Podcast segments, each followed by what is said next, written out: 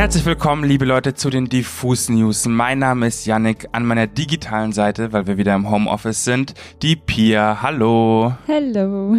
Geht's dir gut? Ja, ich freue mich. Es ist das erste Mal, dass ich aus dem Homeoffice aufnehme. Aber hey, das wird super. Auf jeden Fall. Wir haben heute einige Themen für euch. Und zwar hat Georgia Smith einen neuen Song rausgebracht. Shirin David feiert ihr YouTube-Comeback. Und wir reden außerdem über zwei Labels, die CO2-neutral werden wollen. Aber wir starten rein mit einer Schlagzeile. Genau, und die heißt, grob gesagt, Apple Music zahlt Künstlern deutlich mehr pro Stream als Spotify. So oder so ähnlich könnte man das jetzt vor einigen Stunden in einigen Headlines von bestimmten Online-Magazinen lesen. Schon öfter wurde Apple Music ja nachgesagt, dass sie Künstlerinnen besser bezahlen würden als Spotify. Anlass für die aktuellen Schlagzeilen lieferte aber ein konkreter Brief seitens Apple Music mit konkreten Zahlen. Dieser Brief wurde am Freitag über das interne Künstler-Dashboard von Apple Music an Labels und Verlage verschickt und spiegelt so ein bisschen wider, dass der Musikstreaming-Dienst jetzt sich darum bemüht, künstlerfreundlicher zu sein und zu werden. In Zahlen ausgedrückt heißt das, wenn ein Kunde von Apple Music beispielsweise einen Song streamt, dann bezahlt Apple dafür genau einen Cent. Davon bekommen die Künstlerinnen genau 25 Prozent, egal ob es dabei quasi sich um die kleine Indie-Band aus Hintertupfingen handelt oder mhm. irgendwie Popstars wie Lady Gaga oder The Weeknd oder so. Weiterhin hieß es von Apple, dass äh, sie bei bezahlten Musikpromotions sich nichts mehr selbst in die Tasche stecken würden. Dazu gab es eben auch ein Statement in dem Brief, was ich an der Stelle, glaube ich, einfach mal vorlesen würde. Während die Diskussion über Streaming-Lizenzgebühren weitergeht, halten wir es für wichtig, unsere Werte zu teilen. Wir glauben daran, dass jeder Komponist den gleichen Preis erhalten sollte, dass ein Musikstück einen Wert hat und dass der Komponist niemals für Musik, die beworben wird, zahlen muss. Im direkten Vergleich steht da natürlich Spotify, die auf ein ganz anderes Bezahl- und Nutzungsmodell setzen und dabei weniger pro Stream zahlen. Das Wall Street Journal fand dabei heraus, dass Spotify nur etwa die Hälfte Hälfte von dem zahle, was Apple pro Stream zahlt. Das heißt an so ungefähr 0,3 bis 0,5 Cent und außerdem sich die Platzierung in Playlists bezahlen lassen würde. Insgesamt muss man sagen, dass Spotify an sich trotzdem mehr Gewinn an Künstler ausschüttet, weil das einfach so ist, dass viel, viel, viel mehr Leute Spotify nutzen. Apple gab an, dass 2019 nur etwa 60 Millionen Kunden ein Apple Music Abo haben. Prozentual muss man aber sagen, dass Apple natürlich jetzt trotzdem viel mehr an Künstler ausschüttet, auch wenn eben im Gesamtmarkt betrachtet Spotify ähm, viel mehr Anteile genau am Gesamtmarkt hat als Apple. Ich finde, mit dem Brief hat Apple trotzdem oder Apple Music das richtige Statement gesetzt. Grundsätzlich bleibt natürlich oder kann man immer noch den Standpunkt vertreten, dass Künstler immer noch zu wenig Geld in dem ganzen Musikstreaming-Bereich verdienen, aber es ist mhm. vielleicht schon mal so ein ja, richtiger Schritt in die richtige Richtung und vielleicht tut sich da jetzt endlich mal was. Ja, es soll einfach wieder ein bisschen mehr Wettbewerb, glaube ich, geben, gerade unter den verschiedenen Plattformen. Ich glaube, damit äh, profitieren die KünstlerInnen am allermeisten und die Bands. Bleibt auf jeden Fall abzuwarten, was sich da noch so entwickeln wird. Ich habe auch noch was, und zwar Shirin David ist zurück auf YouTube. Und zwar hat die Rapperin, Schrägstrich YouTuberin, eine kleine Wohnungstour für ihre Shrizzles aufgenommen, indem sie so ein kleines Update zur Lage gibt. Also sie erzählt so ein bisschen über die Zeit von Super Size Me, ihrem ersten Album, und erzählt zum Beispiel, dass sie sehr viel Druck hatte. Ich zitiere. Und ich hatte immer diesen ganz krassen Druck, egal was jetzt von ihr kommt, es muss einfach on point sein. Die Videos müssen unfassbar sein. Die Songs müssen unfassbar sein.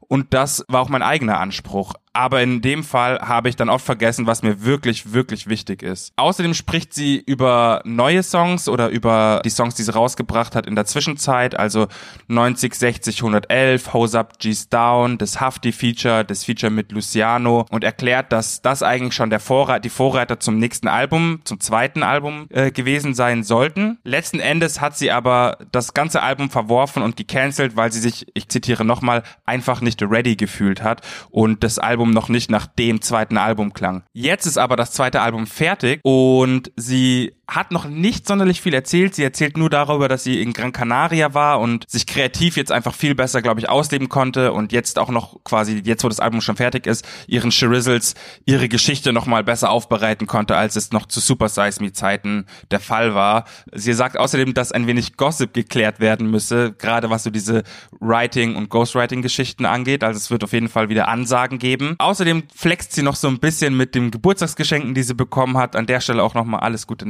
nachträglich. Uh, was gab's da, Janik? Sie hat zum Beispiel eine Louis Vuitton Musikbox von Shindy bekommen. Uh. Ihr habt ja auch äh, schon über das Comeback von dem originalen Affalterbach äh, Song gesprochen. Und in dem Rahmen hat sie halt eben, wie gesagt, von Shindy nochmal diese überkrasse Musikbox bekommen, die auch scheinbar einen echt guten Sound abliefert und auf jeden Fall sehr viel visuell hermacht. Genau. Ähm, Trotzdem soll das Ganze jetzt noch keine Albumankündigung sein, auch keine Single-Ankündigung, sondern nur eine Ankündigung, dass es jetzt wieder losgeht. Ich habe auf jeden Fall richtig, richtig Bock und ich, ich finde irgendwie schön zu sehen, dass äh, Shirin David sich jetzt irgendwie ein bisschen wieder mehr in der Öffentlichkeit zeigt. Man hat ja auch zum Beispiel dieses wundervolle Late Night Berlin Interview mit den Kids gesehen. Absolut. Herzlich, schaut euch das auch gerne mal an. Ich bin ready für die Shirin David Season. Dem stimme ich absolut zu. Dann lasst uns von so einer kleinen Celebrity Celebrity News hier nochmal zu was, ja, etwas Seriösem tatsächlich kommen. Denn ähm, eine Schlagzeile, die so ein bisschen an unsere Apple News tatsächlich von eben anknüpft und sich auch so ja mit der Verbesserung von bestehenden Verhältnissen auseinandersetzt. Sie sorgte jetzt für große Wellen. Im Mittelpunkt der News steht die Baggers Group. Das ist so eine Art Labelgruppe, die ja einige der einflussreichsten Independent Labels Großbritannien vereint. Die Gruppe hat sich jetzt dazu verpflichtet, äh, klimaneutral zu werden. Baggers hofft, dass sie ihre in Großbritannien geführten Geschäfte etwa bis Ende nächsten Jahres klimaneutral verbessern können und auch die in den USA geführten Geschäfte sollen vermutlich bis ja 2024 mehr Klimaneutralität erlangen. Und im Einzelnen bedeutet das, dass ja die gesamten lieferkettenbezogenen Kohlenstoffemissionen bis 2030 halbiert werden sollen. In Beispielen ausgedrückt, so dass man das wahrscheinlich auch ein bisschen besser versteht, heißt es, dass so umweltbelastende Vinyl- und CD-Produktionstechniken eingestellt werden sollen.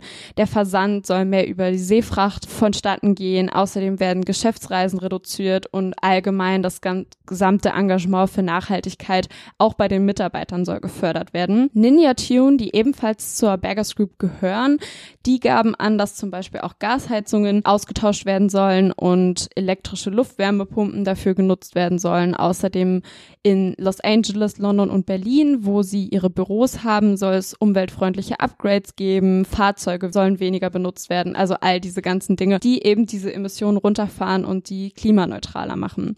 Bei den Ninja Tunes gab es tatsächlich auch vor der Initiative schon umweltfreundliche Änderungen. Zum Beispiel wurden seit 2008 gar keine CDs mehr in Plastikhüllen verkauft. Mhm. Und auch die LPs wurden statt auf 180 Gramm Vinyl auf 140 Gramm Vinyl gepresst.